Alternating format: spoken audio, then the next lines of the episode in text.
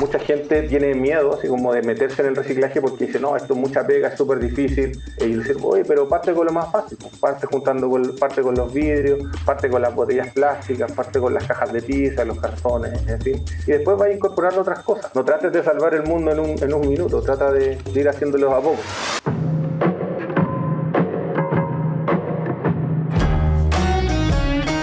Bienvenidos a un nuevo episodio de Empiezo el lunes, un podcast sobre alimentación saludable dedicado a todas las personas que quieren modificar sus hábitos y comenzar una vida más saludable. Mi nombre es Álvaro Varías y en cada encuentro contaré con la presencia de distintos expertos que nos ayudarán a darle un nuevo significado a la frase popular de empezar los lunes, que muchas veces ya sabemos limita eh, el comienzo de una alimentación un poco más consciente.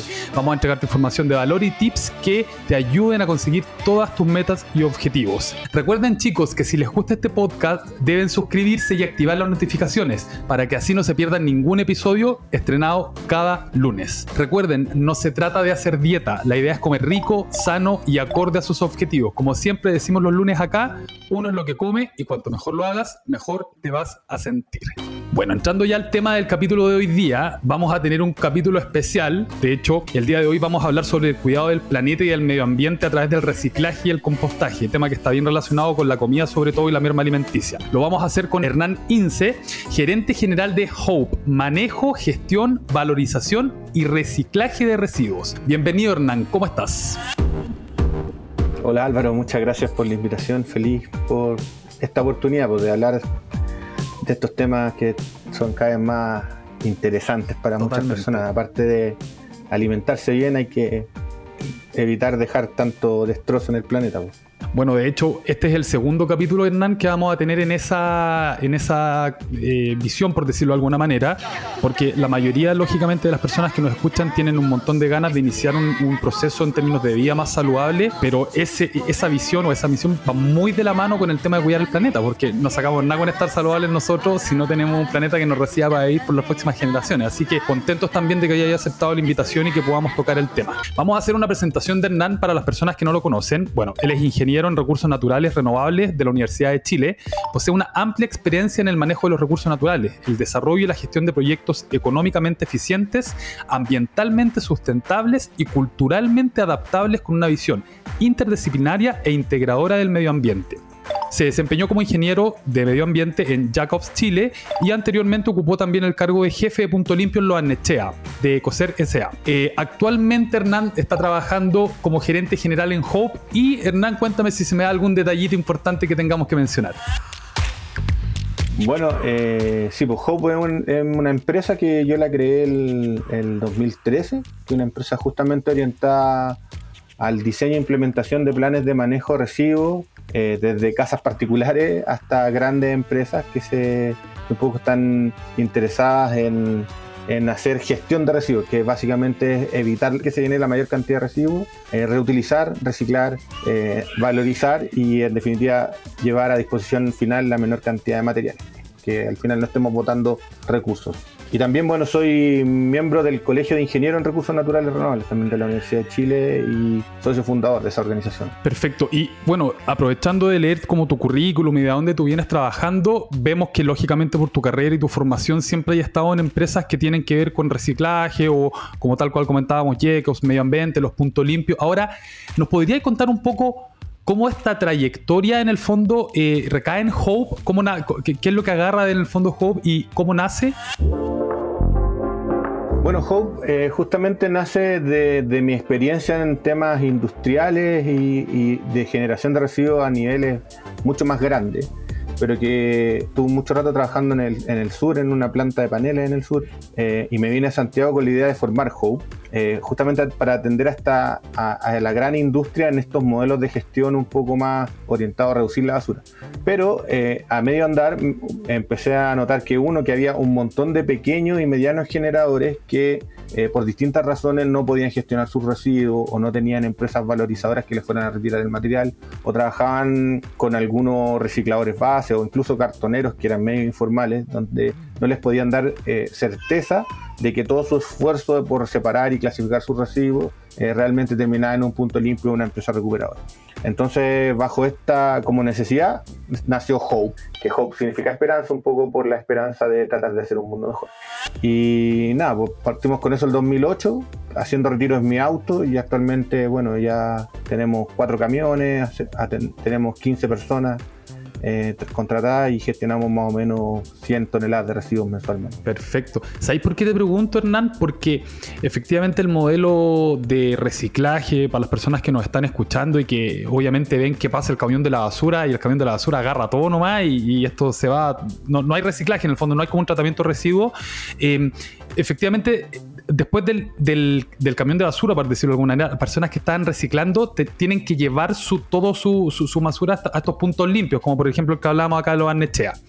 Pero después viene este modelo de negocio que, que viene a, entregar una solución como más personalizada al cliente final, más particular, como decir, no empresa, sino que yo, Álvaro Varías, en mi casa, tomo la decisión de, de reciclar y de, de, de, rearmar esta redistribución de, residuos y basura, por decirlo de alguna manera, y ustedes hacen un retiro de todo esto, evitando así que yo le entregue mi, basura al, camión recolector normal municipal y teniendo una trazabilidad completa de dónde se van a ir a dejar todos estos desechos. ¿Es así? ¿Me expliqué bien? Sí, justamente. Bueno, y un poco también lo que nosotros hacemos es facilitar el tema del reciclaje, porque nosotros lo pedimos separado en cuatro grupos principales, que son papeles y cartones, plástico reciclable, vidrios y tetrapack, lata y chatarra.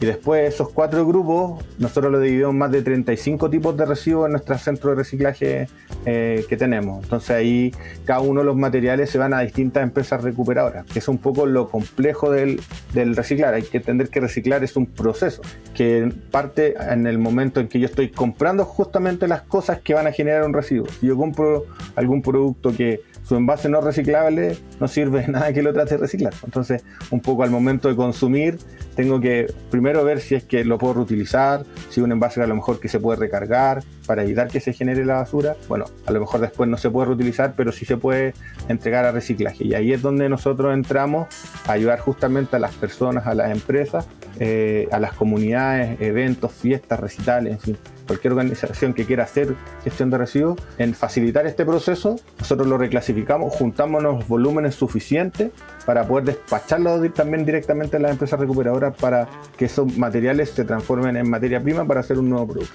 Y esa es como la gracia fundamental un poco de Hope, que además en temas de reciclaje pasa que hay una generación atomizada de cada uno de los materiales.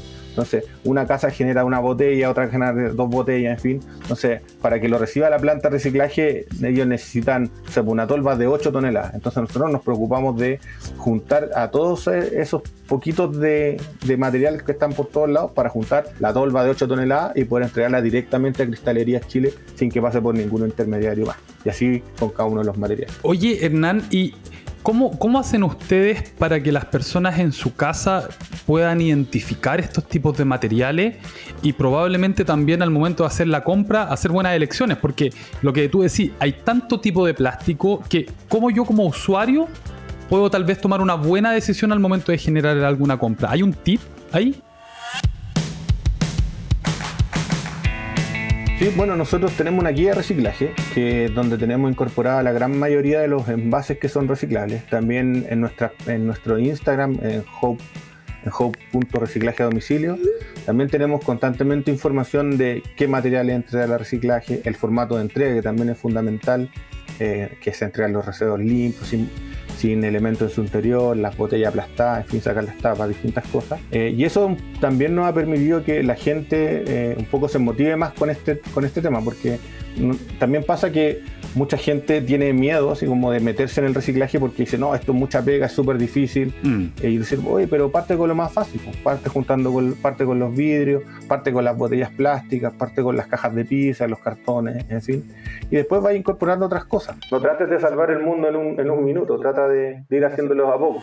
Y al final también pasa que, yo creo que pasa que lo mismo como con la alimentación no saludable, porque tú empezás a notar ¿cachai? Como que empezáis a comer mejor, empezáis a darte cuenta que, no sé, pues te sentís más liviano, que estáis bajando de peso, fin, un montón de cosas. Y, Totalmente, pues no hay que querer un cambio como tan drástico. Claro, y al final se empieza a transformar en un hábito. Pues. Entonces, lo que antes te daba lata desarmar la caja Tetra Pak y lavarla, después ya ahora tenía el cuchillo, la tijera a mano, la cortáis, la laváis, la dejáis secando en el lavaplato y listo. Y se transforma en un hábito, en una costumbre. Yo creo que sin lugar a dudas, eh, una reflexión que podemos sacar o una conclusión más que reflexión es que si queremos avanzar a pasos agigantados, como deberíamos estar avanzando en, esta recta de, reciclaje, compostaje y de tratamiento de residuos de manera eh, sustentable, las personas son la pieza fundamental. O sea, acá no va a llegar ninguna empresa que sea capaz de separarnos los residuos a nosotros, armarnos una organización, como dice el tomar la cajita, crearse el hábito de lavarla. Hay una participación activa que tiene que querer la persona que va a ser parte de este proceso.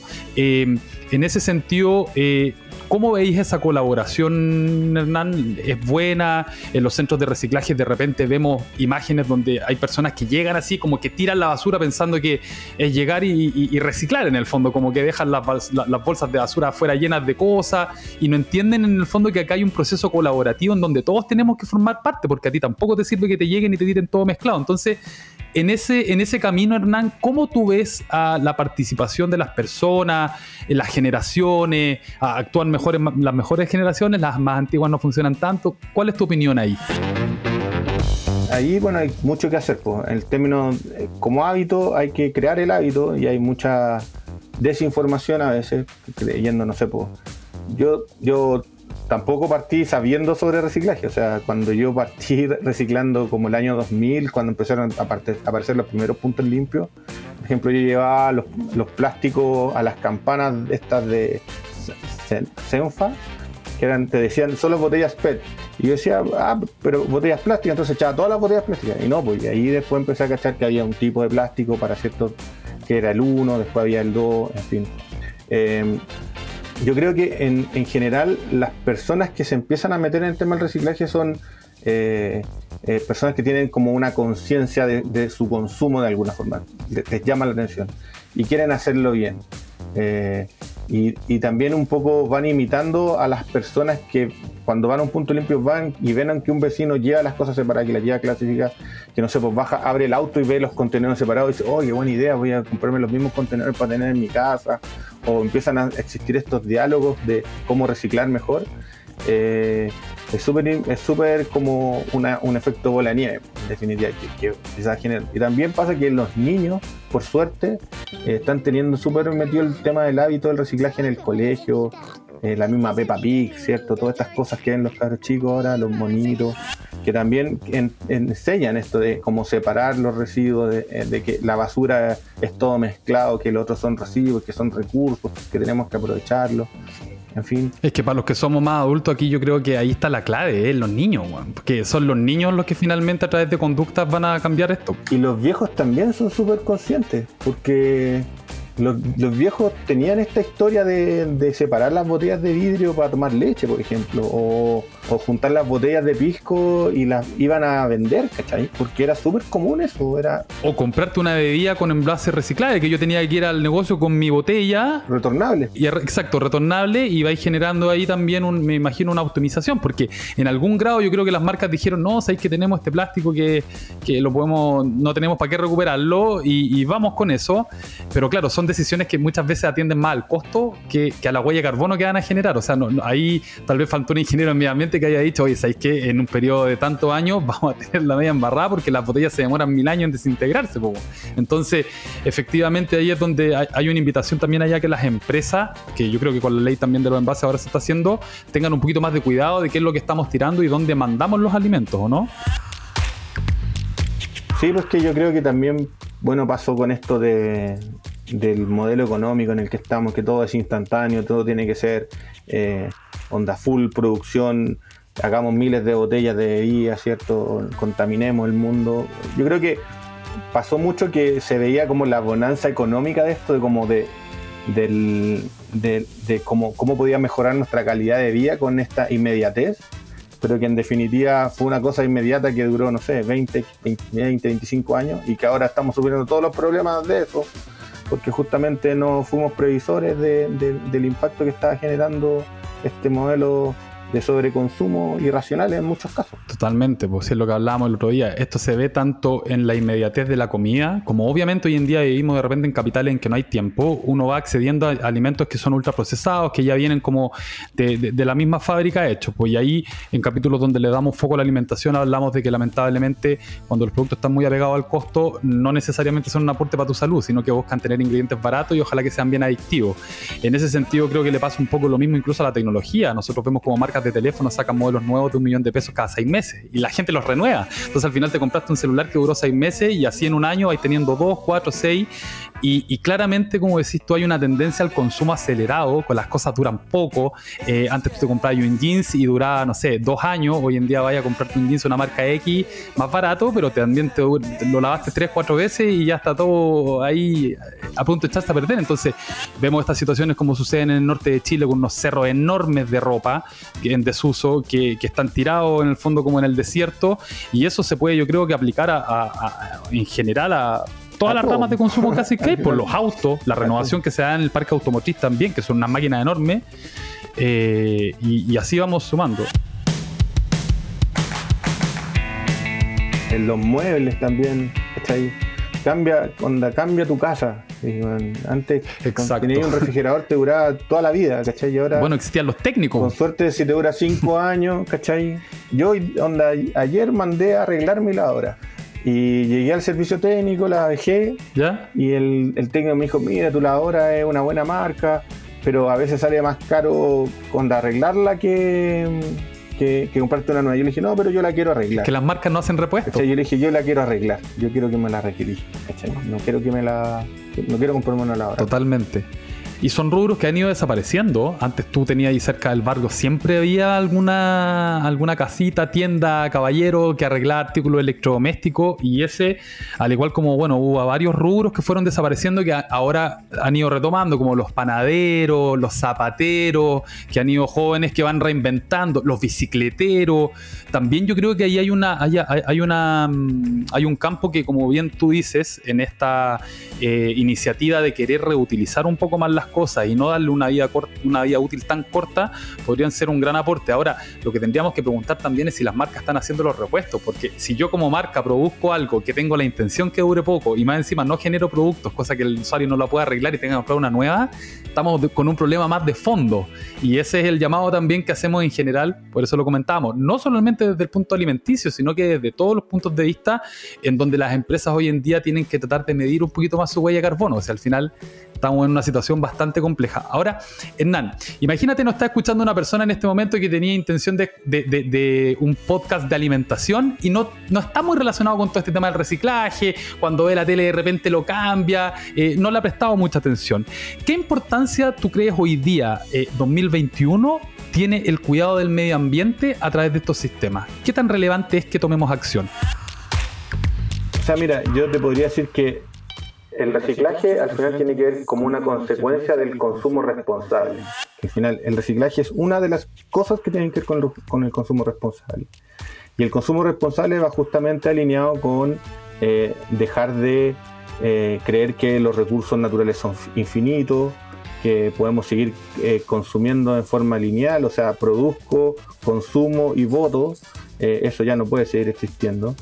Eh, y al final, eso es lo que está trayendo las principales consecuencias que al final se van a ver reflejadas en, el en la aceleración de los, de los impactos y de los efectos asociados a, a, las actividades climáticas que actualmente se están viendo. O sea, ayer veían, yo estaba viendo un, un video, por ejemplo, de España, donde en diciembre hay unas lluvias torrenciales que tienen una, toda la, casi gran parte del norte de España inundado. Eh, en, hay un estado en Estados Unidos. Creo que hay, un huracán que destruyó la ciudad, una serie de huracanes que destruyeron casi una ciudad completa, que era una cosa que no pasaba, que no pasaba desde 1925 y que ahora la temporada de huracanes nadie se explica por qué están ocurriendo tanto huracanes en diciembre, si es que en diciembre no habían huracanes. Entonces al final todas estas cosas son, van, van provocando eh, impactos y efectos en nuestras eh, bueno, en nuestro, entorno, en el medio ambiente. Y, que hay, y además yo creo que quizás la alimentación, justo con el reciclaje, en verdad lo que tiene que ver con el consumo, es quizás la acción más concreta que podemos hacer nosotros como personas individuales frente a esto. Hay cosas como por ejemplo el tema de la energía que no podemos hacer mucho nosotros porque al final eso son decisiones de Estado, de modelos de negocio que están en esferas que no que la ciudadanía tal vez no, no puede eh, trabajar directo, pero en el consumo sí, en, la marca que elijo, en, en, lo que como, en lo que compro, en eso. Y ahí es donde realmente podemos hacer impacto significativo. ¿cachai? E, elegir marcas nacionales, ir a comprar al almacén de la esquina, en fin, empresas que sean más preocupadas de los temas ambientales, empresas que se preocupen de qué pasa con su envase una vez que se termina de usar, ¿cachai? De, de, cumplir esa función de envasar, qué pasa con ese producto, o sea, con ese, con ese envase que queda botando, dando vuelta por todos lados. Entonces al final eh, es en este en ese momento, en el consumo responsable, donde nosotros podemos generar grandes cambios. Totalmente. Ahí hacemos un llamado, perdona, Hernán, a siempre las personas que nos escuchan acá, Hernán, como que entran lo que te decía, buscando cómo poder ir mejorando su eh, tendencia en términos de alimentación y todo. Pero yo creo que lo que tú estás nombrando ahora es vital, porque acá le damos siempre un, un foco muy importante es ver los ingredientes de lo que te vaya a comer, eh, ver la información nutricional de lo que te vaya a comer, pero finalmente eh, eh, va mucho más allá. No es solamente el ingrediente, sino que efectivamente deberíamos ver qué tipo de envase es el que estamos utilizando. ¿Es reciclable? ¿Es compostable? ¿La empresa se preocupa realmente por algún, tener algún tipo de tratamiento residuo o, o medir su huella con carbono? ¿Son empresas con propósito o son empresas como le llamamos nosotros un, un poquito de estas más antiguas que no están ni ahí, por decirlo de alguna manera, y les interesa meter productos nomás. O que hacen greenwashing también. También. Que hacen greenwashing, que, que también se venden como súper responsables, eh, que le ponen un montón de características a sus envases, por ejemplo. Hay envases, yo una vez estaba en un, en un supermercado viendo un envase de una sopa y decía envase reciclable, compostable, sustentable. Le da tres características al envase. Y era como, pero ¿cómo no puede ser, cachai? No puede ser que al final le estáis dando como múltiples beneficios a algo que, que no sé, que, no, que no lo tiene. O sea, porque, obvio, pues, si, si es un envase compostable, claro, es reciclable, porque hacer compost en teoría es también puedes tomarle estos materiales y transformarlo en compost y lo haces en un envase reciclable. Y es sustentable porque entonces le dais como multi Pasa lo mismo con la comida. A una cosa que es. Sí, exacto. Y eso pasa, bueno, todo el rato. O, o que no sé, em, hay empresas, no sé, nos estamos preocupando de, de, de, de, que, de activar cosas con nuestros envases, por ejemplo. Eh, y no sé, pues meten en el mercado 200 millones de envases y se preocupan de uno. Entonces, de un millón, de los 200 millones que meten. Entonces, al final es el 0,5% de todos los envases que meten en el mercado.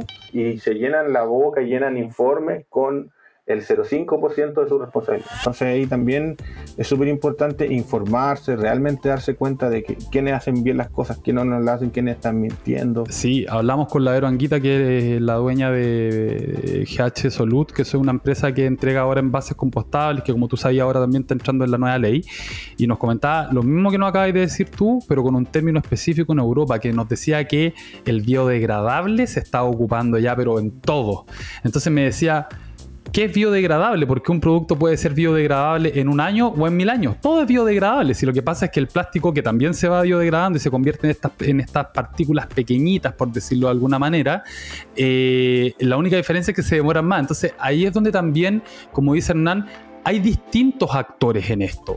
Están, estamos nosotros como personas naturales que tratamos de tomar buenas decisiones, pero si las empresas por el lado de allá nos tratan de engañar, y, no nos dejan tomar buenas decisiones, al final esto se va convirtiendo como en un laberinto sin salida. Y por otro lado, si atrás tenía al Estado que le da lo mismo que la empresa diga que es esto, que es verde, que es lo de allá, entramos en una tercera problemática, que nadie regula a los que mienten. Entonces, probablemente hay una tendencia en consumo que trata de ser más saludable, que es lo que le pasa a todas las personas cuando dicen voy a hacer dieta y se van al pasillo del supermercado con los cereales, y los cereales son todos harina, o sea, lo menos que hacen es bajarte peso, pero resulta que hay un marketing que te ha hecho pensar que los cereales integrales que tienen la cajita verde con el mono así como fitness, te va a hacer en realidad bajar de peso, cuando no, no lo es así. Entonces, en este caso pareciera ser que es bastante similar y que son en estas tres áreas o estos tres grandes actores los que tienen que tomar conciencia, como decís tú.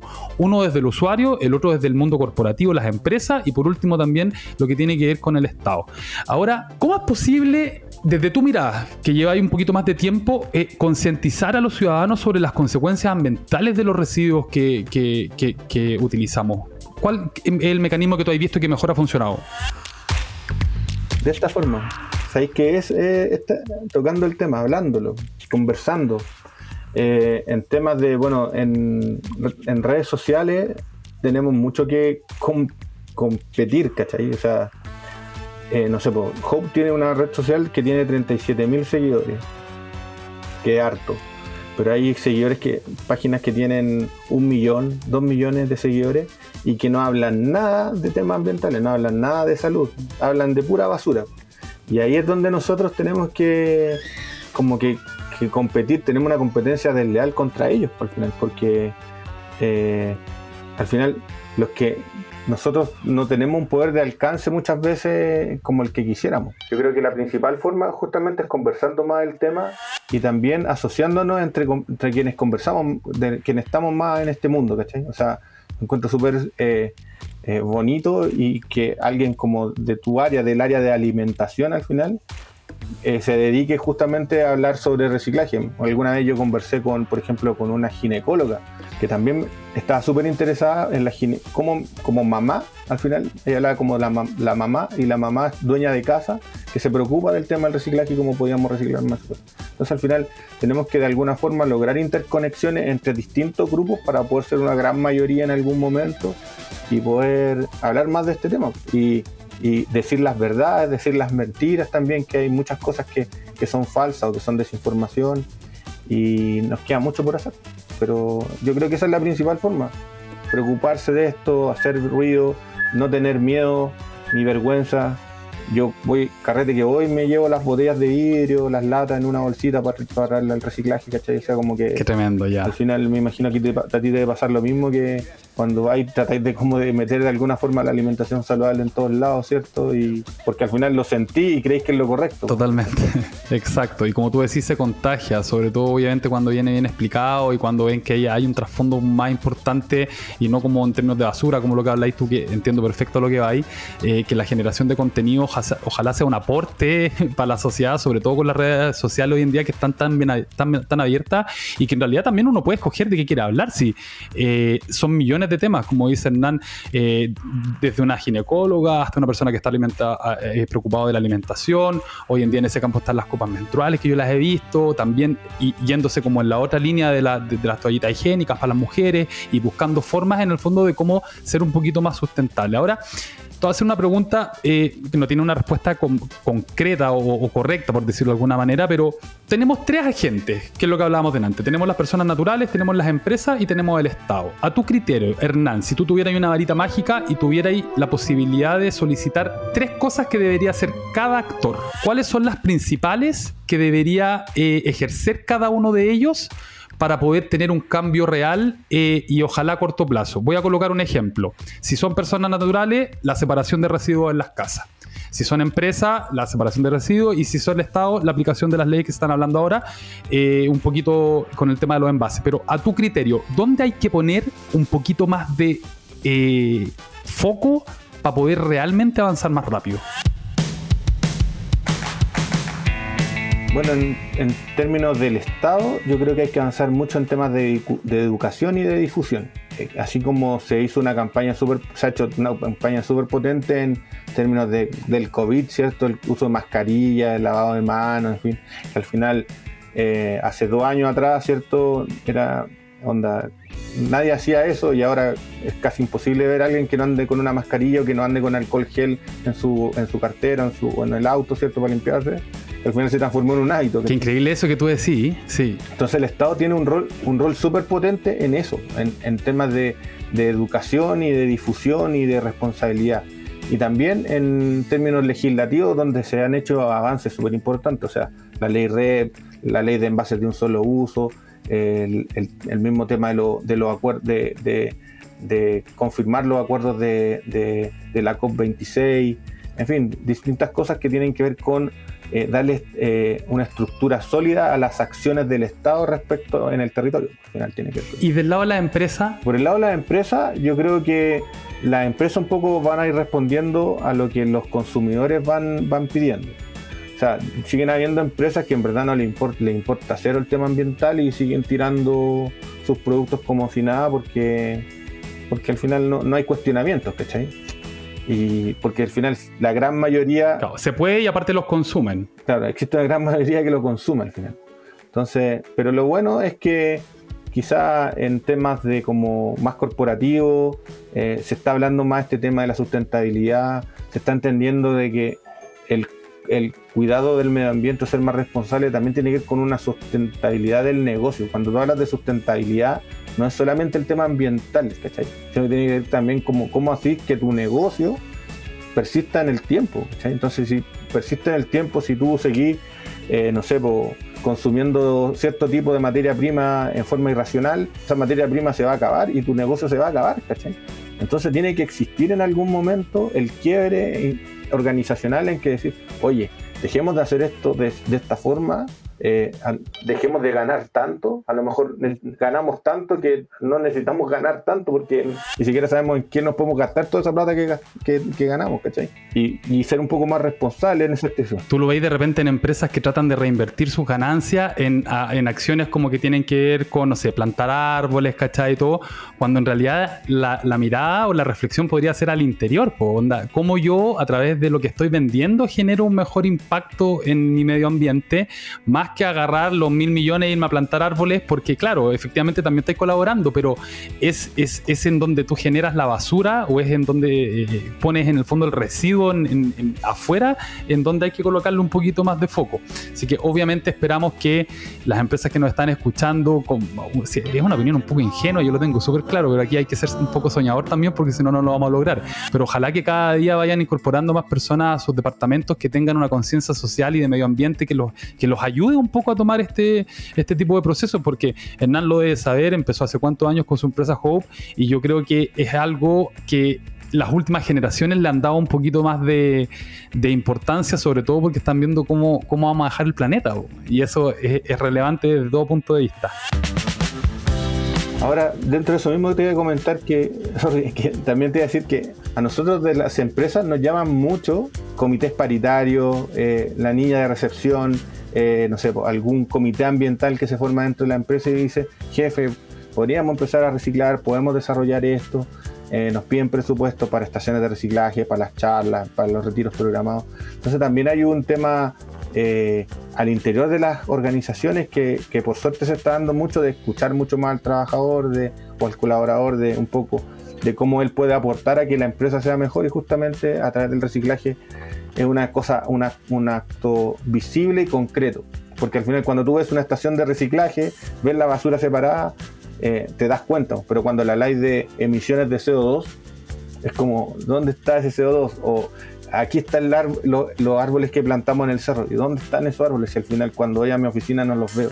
Entonces, reciclar eh, es una acción concreta eh, no sé, aprovechando un poco lo mismo, darle alimentación saludable a los trabajadores en el almuerzo es una acción concreta, ¿cachai? Yo no sé en qué momento las empresas entendieron que a los trabajadores se les tiene que dar la opción más barata, que lo he conversado con varias porque estamos abriendo esa línea y he tenido reuniones con algunas empresas y yo le digo, no sé, hace poquito, lo cuento como infidencia aquí, seguramente cuando salga el capítulo ya vamos a estar funcionando, pero estamos trabajando con Airbus, que son los que hacen los aviones, empresas eh, que hacen avión, helicóptero y todo, y lo conversábamos con el gente general, le decía, eh, no hay, no, ¿en qué minuto tú pensás en hacer un avión con, ingredientes baratos, con, materiales baratos. No, no, no está en tu. Es, imposible. Para las personas es lo mismo.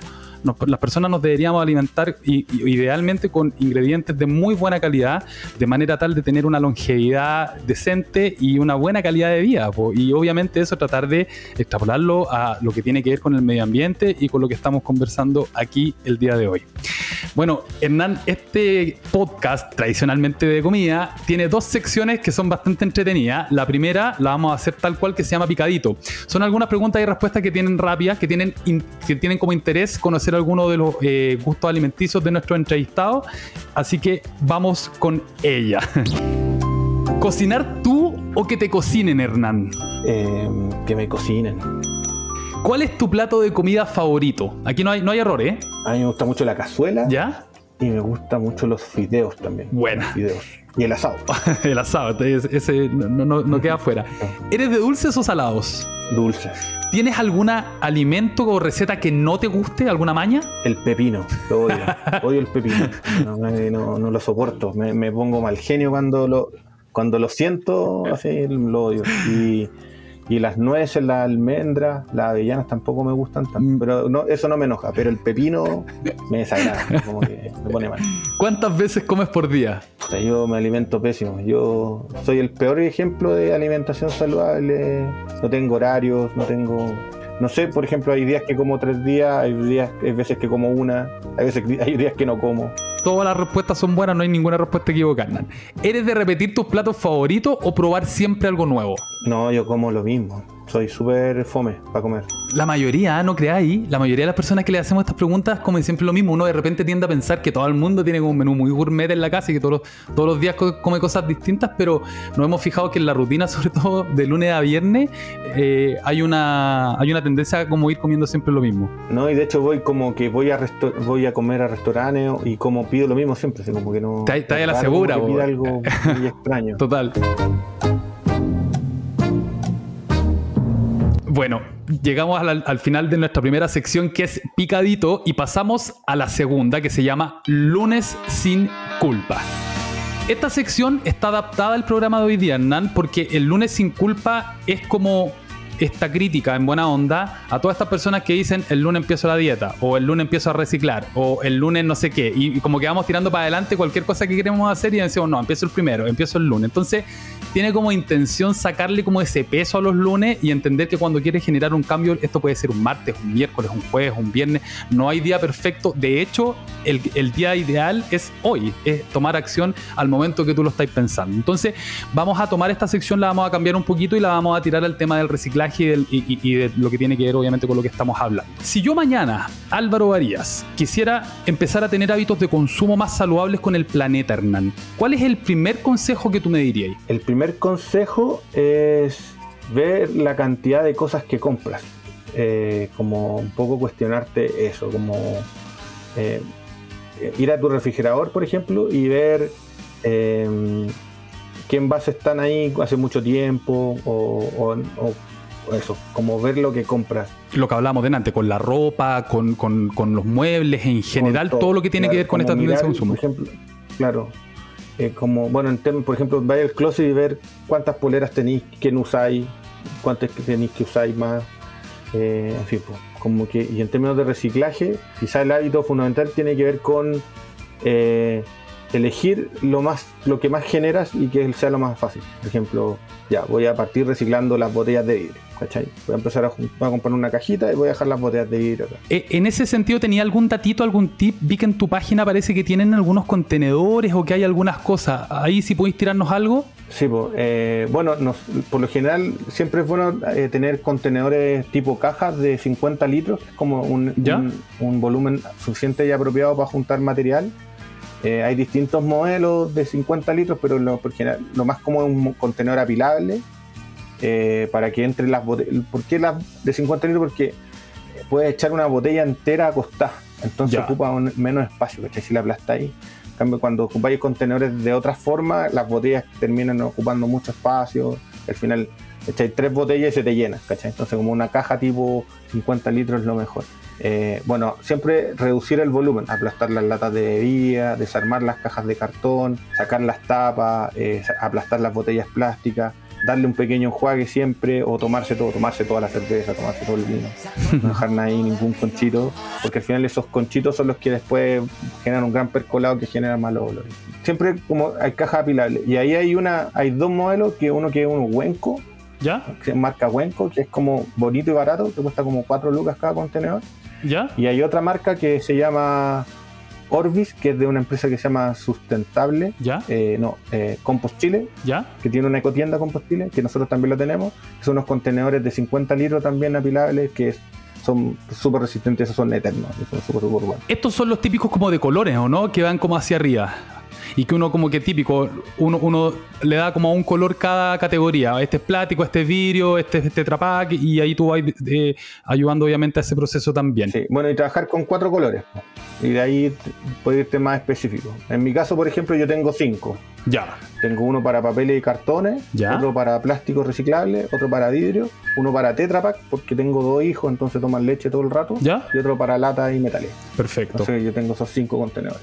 Y estos cinco contenedores, si yo contrato a Hope para que me vaya a retirar cada 7 días, cada, cada 14 días, hay que ver los planes, Hope va y retira estos, estos materiales que yo tengo separados y los entrega en puntos habilitados para darle una correcta trazabilidad a todas estas cosas, ¿no? Claro, nosotros lo que hacemos es que, como te decía, pues, tú lo entregas en cuatro grupos, en estos cuatro grupos, nosotros lo vamos a buscar y lo vamos a echar en una bolsa, manteniendo esa clasificación, esa bolsa llega a nuestro centro de reciclaje, ahí lo dividimos en los distintos tipos de materiales y desde ahí se va a las empresas recuperadoras. Por ejemplo, las botellas plásticas de bebidas se separan en las botellas de color transparente, las verdes y las azules.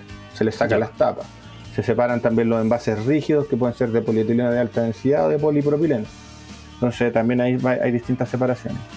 Eh, en el caso del papel se separa el diario, la revista, el papel blanco, el cartón liso, el cartón corrugado. Que eso ya se hace posterior a esa etapa. Claro, porque si no tendríais que tener 20 contenedores en tu casa. Sería como complejo. Sí, no, ahí así que se vuelve algo más complejo. Total. Entonces, chiquillos, para los que nos están escuchando y que pensaban que reciclar era algo muy complejo, porque efectivamente todavía desde los municipios no hay muchas acciones y sigue habiendo un recolector de basura que es unitario y que mezcla todo, ya saben que existe Hope. O sea, o se toman el tiempo de, hacer la separación en sus casas y después de ir a un punto limpio y entregar esto en los contenedores tal cual como estábamos hablando, o puede ser un servicio a domicilio en donde ustedes contraten este tipo de empresas y ellos van a ayudarles a generar en el fondo como que toda esta cadena en términos de compostaje. Segundo, eh, y de reciclaje, perdón. Segunda pregunta. ¿Qué te motiva Tiernan hoy a reciclar, reutilizar y compostar tus desechos? Es que sabéis que yo siento que mm, me siento útil. Tiene que ver con eso, con, sentir que tu trabajo realmente ayuda en algo, ¿cachai? Eh, tiene que ver netamente con eso. Eh, al final yo siento que no trabajo, porque al final siento que estoy, o sea, pese que trabajo caleta, pero siento que no, no estoy como obligado a hacer algo, sino que estoy haciendo lo que me gusta. Eh, y al final este esfuerzo como, como que siento que son realmente una acción concreta en, términos de beneficio, no solo para mí, sino que para todo el mundo, para mi hijo, para la gente que, está viviendo ahora, para los abuelos, para todos, en, términos de generación de empleo, de mano de, de, de, sueldos mucho mayores a, a, los sueldos mínimos. Nosotros también tenemos un tema ético súper eh, organizacional también muy, muy importante que... Porque es un rubro, es un rubro complejo, que no, no, está muy acompañado. Claro, entonces creo que es como eso, como y además el tema de como en definitiva profesionalizar la gestión de los residuos a, a, escala, local, a pequeña escala, eh, y darle el valor que, que, que, tiene este trabajo. Al final, eh, yo siento que los recicladores base, quizá el, problema principal que tienen ellos es que ellos no se dan cuenta del valor que tiene su trabajo y creen que la valorización y hacer ese tremendo trabajo justifica ensuciarse y tener la casa llena de cosas, ¿cachai? Cuando en realidad eso no es lo correcto. Lo correcto es que tú tengáis tu casa donde vivís con tu familia tranquilo y tengáis un lugar de trabajo separado y, bueno, y ganéis un sueldo suficiente y apropiado para que podáis tener satisfacer tus necesidades. Que además es súper extraño eso porque que al final este mismo tema del consumo al final te permite darte cuenta que no necesitáis tantas cosas, que gastáis menos plata, en fin, es como como muy extraño. El, marketing hace lo suyo y en eso nosotros estamos claros, sobre todo lo que hablamos delante, el tema de la alimentación, puta, te vende eh, lo que sea, envuelto en lo que sea, y no, no quiero dar nombres marcas, pero básicamente por eso es que allí hay un llamado a que nosotros también tenemos que informarnos eh, de qué es lo que estamos comprando, de qué es lo que estamos consumiendo, porque uno a veces espera que como que le digan todo, pero no, hay, hay que colocarle un poquito de, de interés al tema, hay que tratar de leer, hoy en día como dicen Nan, hay muchas fuentes de información en redes sociales que tocan los temas de manera súper profesional y una lectura a un blog de repente de reciclaje, de compostaje, créanme que a todos les va a sumar y en ningún momento les va a restar. Última pregunta de la sección, Hernán. ¿Hay algún libro, charla, podcast, cuenta o lo que sea que a ti te haya ayudado a mantener estos hábitos en términos de reciclaje que nos podáis compartir? Sí, pues mira, en Netflix hay, eh, bueno, está una verdad incómoda y una verdad incómoda 1 y 2, que son tremendos, tremendos documentales. Eh, hay uno que se llama Green World, que también es súper bueno. En fin, en Netflix hay muchos documentales de 40 minutos, una hora que, que hablan sobre, sobre esto. Hay uno de una vaca, ¿cómo se llama? Eh, Conspiracy. Sí, hay unos de pescados también, eh, de, lo que tiene que ver con la pesca. Sí, y está este que nosotros lo hemos conversado algunas veces. Bueno, es que no, eh, es un tema para hacer un podcast completo que tiene que ver con la industria alimentaria y con las prácticas que lamentablemente tienen ahí con los animales. Pero vamos, en el fondo, como un poco la misma línea, chiquillos, por eso que también tocamos el tema. Eh, acá al momento de seleccionar empresas, eh, tanto como las nuevas hoy en día que nacen con propósito, yo creo que ahí es donde hay que colocar un poquito eh, el acento. Como dice Hernán, finalmente nuestros hábitos de consumo van rigiendo cómo las empresas tienen que ir eh, manejándose, porque si nosotros compramos el iPhone cada seis meses, efectivamente ellos nunca van a dejar de hacerlo, si es el medio de negocio. Y así con un montón de cosas, con las compras inteligentes, los autos que nos duran dos años y cosas que perfectamente podríamos tener por un periodo mayor de tiempo, sin embargo nosotros metidos en esta cultura del renovar, renovar, renovar, lamentablemente vamos tomando decisiones que no aportan mucho al medio ambiente y hoy día con esto estamos tratando de generar conciencia, como dice Hernán, tocando el tema, hablándolo y no sacándole eh, el quite. Hernán, te quiero dar las gracias por haber aceptado la invitación hoy día a este podcast. Eh, como te comentaba, no tratamos mucho los temas de esta manera, así que para nosotros es súper importante poder agregar información de valor que sea un apoyo a todas las personas que están en búsqueda de ser un poquito más conscientes con el medio ambiente, reciclar, compostar, reutilizar, mandar a arreglar su, lavadora, su microondas, tal cual como hablábamos delante, y en general seguir como todas esas líneas. Hernán, si la gente se quiere comunicar, en, eh, se quiere poner en contacto contigo o con la empresa, con Hope, ¿dónde los podemos ubicar? Bueno, tenemos un sitio web, eh, hopechile.cl, hope como esperanza, H-O-P-E chile.cl. También en Instagram tenemos una cuenta que es hope.reciclaje a domicilio, eh, donde ahí tenemos, bueno, mucha información de lo que hacemos, en fin, muchas cosas. Y en la página web, eh, bueno, están los planes que tenemos para casas particulares, para condominios, para empresas, eh, tenemos hartas publicaciones también sobre lo que hemos hecho en, organizaciones, en eventos, sin hartas cosas. Perfecto. Y esos son como los canales normales. Ya. Nos mandan un, también nos ponen, en el Instagram nos pueden mandar un directo y ahí también les mandamos toda la información constantemente estamos revisando eso, así que... Maravilloso. Chiquillos, ya saben cómo ponerse en contacto con Hernán. A veces nos demoramos un poquito en responder, pero tratamos de responder a todo. Genial. Ojalá que cada, ojalá que este programa logre aportar con un par de membresías ahí al retiro de residuos de casas particulares. Cada uno de nuestros clientes, de hecho, ya saben, vamos a trabajar con Hernán también en, ojalá hacer algún tipo de alianza para que las personas que compran nuestras comidas puedan entregar los, los programas ahí.